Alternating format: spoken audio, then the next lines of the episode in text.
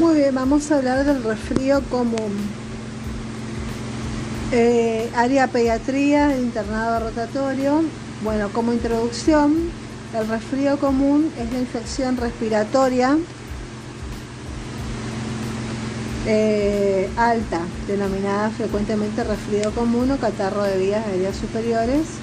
Es la infección más frecuente en todas las edades, en especial en pediatría, donde representa más del 50% de las consultas en los meses de invierno. Existen múltiples recomendaciones sobre la conducta médica frente a este cuadro. Sin embargo, hay una amplia variabilidad en el tratamiento que depende en parte de la heterogénea expresión clínica del niño y del criterio empleado por el médico tratante. Según la Sociedad Argentina de Pediatría, SAP, no hay en nuestro país un estudio que haya valorado la conducta médica del pediatra frente al niño con insuficiencia respiratoria aguda alta. Por otra parte, la bibliografía internacional de la última década refleja un creciente interés en la investigación clínica en el consultorio, aspecto que aún no se encuentra desarrollado en Argentina. Como entidad clínica, el resfrío común es un síndrome catarral leve y autolimitado que representa una de las causas principales de movilidad aguda y de consultas médicas también es causa importante de ausentismo laboral y escolar y un porcentaje pequeño de resfríos se complican con infecciones bacterianas de los senos paranasales y del oído medio, haciendo la sinusitis y la, otitis. De acuerdo con las primeras observaciones acerca de su naturaleza contagiosa, durante mucho tiempo se pensó que el resfrío era provocado por agentes infecciosos bacterianos pero en, la década del 50, cuando se conoció la etiología, se vio que eran los virus para influenza, los rinovirus, el virus sincitial respiratorio y el enterovirus, que es el virus Coxsackie. Desde entonces no se han hallado nuevos virus causales de resfrío, aunque la mayoría específica de algunos todavía se desconoce. Otros virus respiratorios como el virus de la influenza y los adenovirus pueden producir el síndrome del resfrío común pero generalmente se asocian con una enfermedad más severa que a menudo compromete el tracto respiratorio inferior. El grupo de los rinovirus es responsable de aproximadamente un 40% de los resfríos en los adultos. En este apartado no se ha mencionado el virus de la gripe porque estamos tratando únicamente catarro simple. Los virus respiratorios presentan una distribución universal las epidemias anuales de enfermedad del tracto respiratorio superior se observan en los meses más fríos del año en áreas de clima templado y durante la estación de las lluvias en el trópico. En climas templados, la estación de las enfermedades respiratorias comienza en la primera quincena de septiembre. Las tasas de incidencia aumentan bruscamente en el curso de algunas semanas y luego permanecen hasta la primavera en que empiezan a bajar siendo la incidencia más baja durante los meses de verano.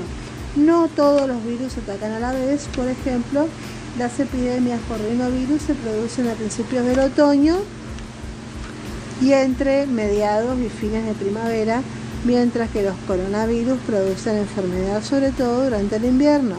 No cabe duda que la convivencia de los niños y niñas durante el periodo escolar y el mayor hacinamiento de la población en lugares cerrados durante los meses más fríos son factores que favorecen la propagación de los catarros.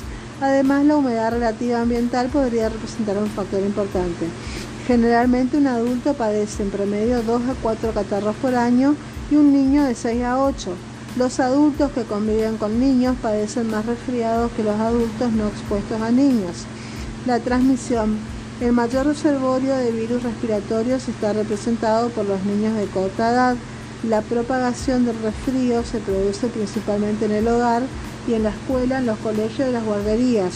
Los niños adquieren nuevas cepas virales de sus compañeros de escuela, las llevan a sus hogares y la transmiten a otros miembros de la familia. El periodo de incubación es de 1 a 3 días. El periodo de máximo contagio es entre el segundo y el cuarto día del inicio de síntomas. Se deben extremar en este periodo las medidas de prevención, que son muy sencillas. En cuanto a los síntomas y diferencias con la gripe, tenemos la fiebre. Por ejemplo, en el catarro común la fiebre eh, a veces no se da, salvo en niños pequeños o inmunocomprometidos, pero se da una febrícula. En cambio, en la gripe se da una fiebre de 38 grados o más. En, en el caso de la congestión nasal y la rinorrea, el catarro siempre está en el resfrío común y a veces se puede sobreinfectar y provocar otitis o sinusitis. Y en cambio la gripe, el catarro y la congestión nasal eh, solo están en algunos casos. La tos, ¿qué pasa? En el catarro la tos es frecuente, es una tos seca y suave. Y en la tos, en la gripe es mucho más fuerte con expectoración. La cefalea, el dolor de cabeza en el catarro común, muy de vez en cuando, mientras que en la gripe siempre hay cefalea. Los dolores musculares en el catarro común puede ser una manera muy solapada y en la, y en la gripe puede ser un bastante intenso. El cansancio generalizado, el catarro en el, en el resfrío puede ser moderado y el cansancio en la gripe puede ser muy intenso y puede durar hasta tres semanas. El tratamiento del resfrío no tiene tratamiento específico, dura alrededor de una semana, debe indicarse el tratamiento de sostén respiratorio con antitérmicos, aspiración de secreciones nasales y hacer controles clínicos seriados para evaluar la evolución a la resolución espontánea y sobre infección bacteriana y la prevención es lavarse bien las manos, usar pañuelos descartables, taparse la nariz y practicar aislamiento en el periodo de mayor contagiosidad. El resfrío común se, basa, se hace el diagnóstico con un buen interrogatorio, un buen examen físico y el tratamiento es solamente eh, aspiración de las fosas nasales de lactantes, antitérmicos para, para, la fiebre, medidas de sostén y control. Eh, la rinorrea pasa de serosa, que es blanquita, pasa a ser mucosa cuando es amarilla y mucopurulenta cuando es verde. Y nada más, eso es todo con resfrío.